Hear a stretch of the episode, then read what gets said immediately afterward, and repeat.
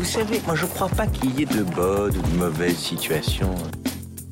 Mais sire Un sarrasin dans une chariote du diable I'll be back.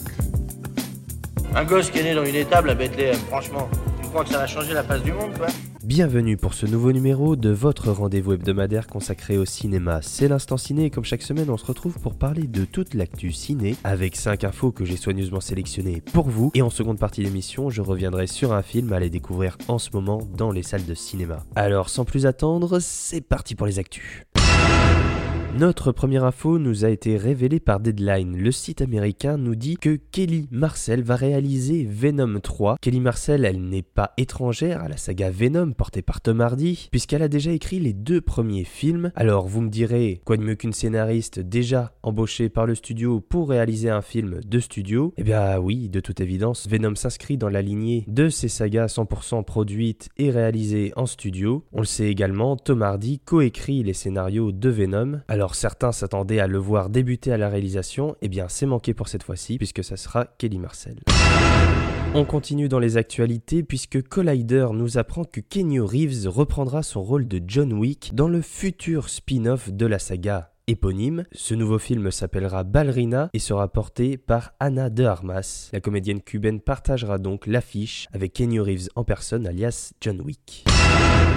Toujours dans les actualités, on a des biopics en préparation, c'est Deadline qui nous rapporte cette information. Le principe du biopic, il est simple, hein. c'est un film qui retrace la vie d'une personnalité plus ou moins célèbre. Eh bien, on aura un film sur la jeunesse de John Kennedy, et ça sera ni plus ni moins que James Gray qui sera à la réalisation, James Gray dont vous pouvez retrouver le dernier film actuellement au cinéma puisque c'est Armageddon Time. Son prochain film sera donc centré sur la jeunesse du président américain John F. Kennedy. Et toujours dans les biopics, Deadline toujours nous dit qu'un biopic sur Snoop Dogg, le rappeur américain, est en développement, cette fois-ci du côté de chez Universal, un film qui sent déjà la bonne odeur d'herbe de Provence.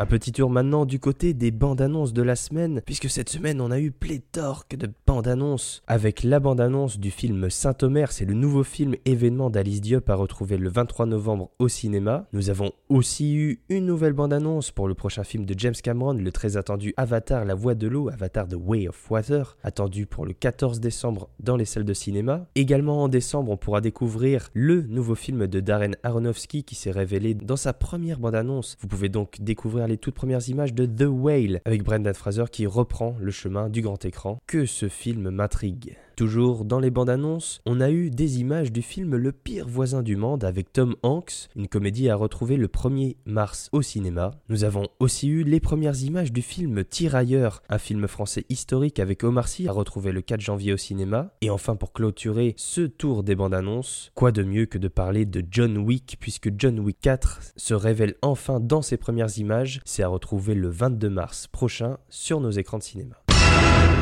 Et enfin, pour clôturer ce tour des informations, on termine avec une info locale, puisque dans quelques jours se tiendra le Poitiers Film Festival, c'est du 25 novembre au 2 décembre. Le festival s'affiche, le festival révèle sa bande-annonce, et on aura du beau monde, puisque il vient d'être annoncé la présence de Cécile de France en soirée de clôture du festival pour le film La Passagère. Le film clôturera donc la semaine de festivités avec cette avant-première pour le premier long métrage de la réalisatrice Héloïse Péloquet. Donc ça s'appelle La Passagère et ça sera en présence de la réalisatrice, de l'équipe du film et de sa comédienne principale, Cécile de France, que j'ai hâte, évidemment, je vous le tease un peu comme ça. Vous pourrez évidemment retrouver toutes les actualités du festival sur Cult Movies et tous ses réseaux, avec une programmation spéciale, je vous en reparle dans les prochains jours. C'est maintenant l'heure du film de la semaine et cette semaine j'ai envie de vous parler d'un film français. C'est le nouveau film écrit, produit, réalisé et même monté par Albert Serra en personne avec Benoît Magimel en tête d'affiche. Ça s'appelle Pacifiction, tourment sur les îles. Vous êtes conscient que pour le moment ce ne sont que des rumeurs? Moi je n'ai pas la moindre information euh, concrète. Je n'ai aucune certitude. Regardez comme elle est belle, notre île. Oh, regarde ça. Oh, mon Dieu. Il y a le haut commissaire qui est là, ouais. Ça fait des sensations, ça me change. On va pas revenir en 95 et puis on se prend euh, des essais nucléaires chez nous. Je parle avec un représentant de l'État.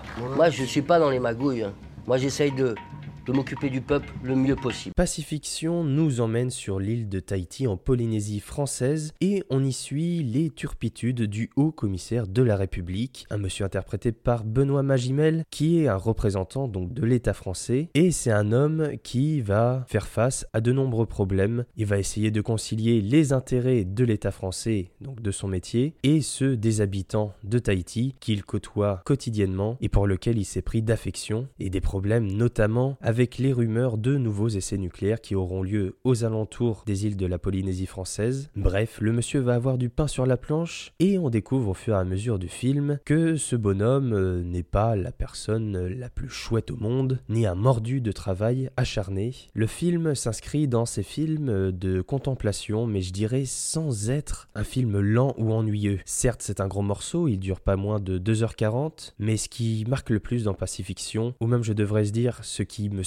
le plus, c'est sa plastique. C'est ce qui marque, évidemment. C'est un régal pour la rétine de découvrir ces paysages, toutes ces couleurs, et même toute cette ambiance un peu calfeutrée. On ressent vraiment le climat, les tropiques. Il y a un véritable travail sur l'ambiance, que ça soit sonore, mais aussi à l'image, et ça nous donne justement des sensations, des images, des perceptions vraiment sublimes, avec des jeux de lumière, un travail sur les couleurs. Et c'est pour ce genre de film qu'on a envie, justement, d'aller au cinéma et de découvrir des propositions françaises qui ne ressemblent à aucune autre. Et Pacifiction, c'est vraiment ça, ça fait vraiment cet effet d'ovni sorti de nulle part, avec une vraie identité visuelle, également une narration qui sort un peu des sentiers battus. Et là, je dois dire que ça fonctionne à merveille, ça fait énormément plaisir de découvrir ce genre de proposition. Comme je l'ai dit, on n'a pas l'habitude de voir ce genre de film. Et ce qui marque également dans Pacifiction, c'est la présence de son acteur principal, Benoît Magimel, qui est au sommet. Et au départ, on peut se dire, mais qu'est-ce qu'il est allé faire là-dedans? Et au fur et à mesure du film, on comprend. On comprend parce que c'est un espace de liberté assez impressionnant, infini pour les acteurs. Le réalisateur laisse la place à l'improvisation, il laisse ses acteurs construire les propres scènes, leurs propres dialogues, et ça, ça se ressent au fur et à mesure qu'on découvre le film. Et à ce moment-là, on se dit, ouais, d'accord, c'est vraiment un exutoire pour Benoît Magimel et pour tous les comédiens qui sont fantastiques. C'est des comédiens locaux et on découvre une ribambelle de talents assez insoupçonnés et des personnages fous qui arrivent à instaurer une véritable ambiance eux aussi. Parfois nous font rire, parfois nous inquiètent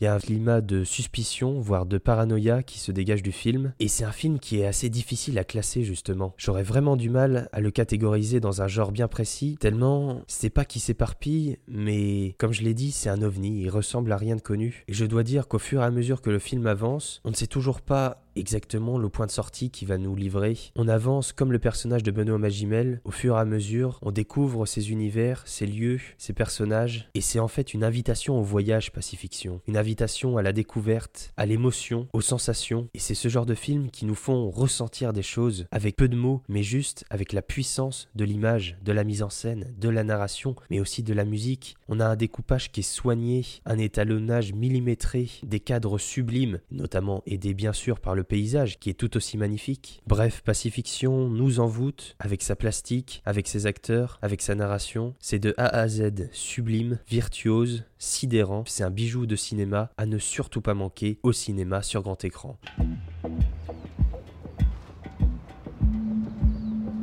J'ai vu beaucoup de marins dans l'île là, et j'ai pas tellement confiance en ma hiérarchie. Moi, j'ai le sentiment qu'on essaie de me mettre à l'écart. Et il paraît euh, fou, quoi. Il paraît fou. Fou comment euh, Nerveux Vous savez, Chana, j'ai d'autres moyens pour ça. moi. La politique, c'est comme une discothèque. C'est une soirée avec le diable. Pense être les maîtres, mais contrôle rien. Même moi, je contrôle rien. Les intérêts hostiles à notre pays euh, commencent à être un petit peu trop présents. Vous a menacé?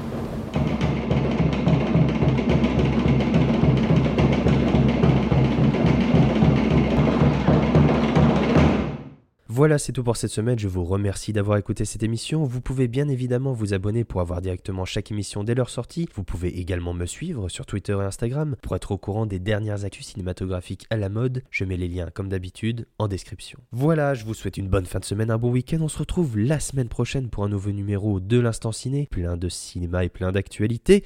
Alors, à la semaine prochaine. Ça dépasse tout ce que j'ai pu imaginer.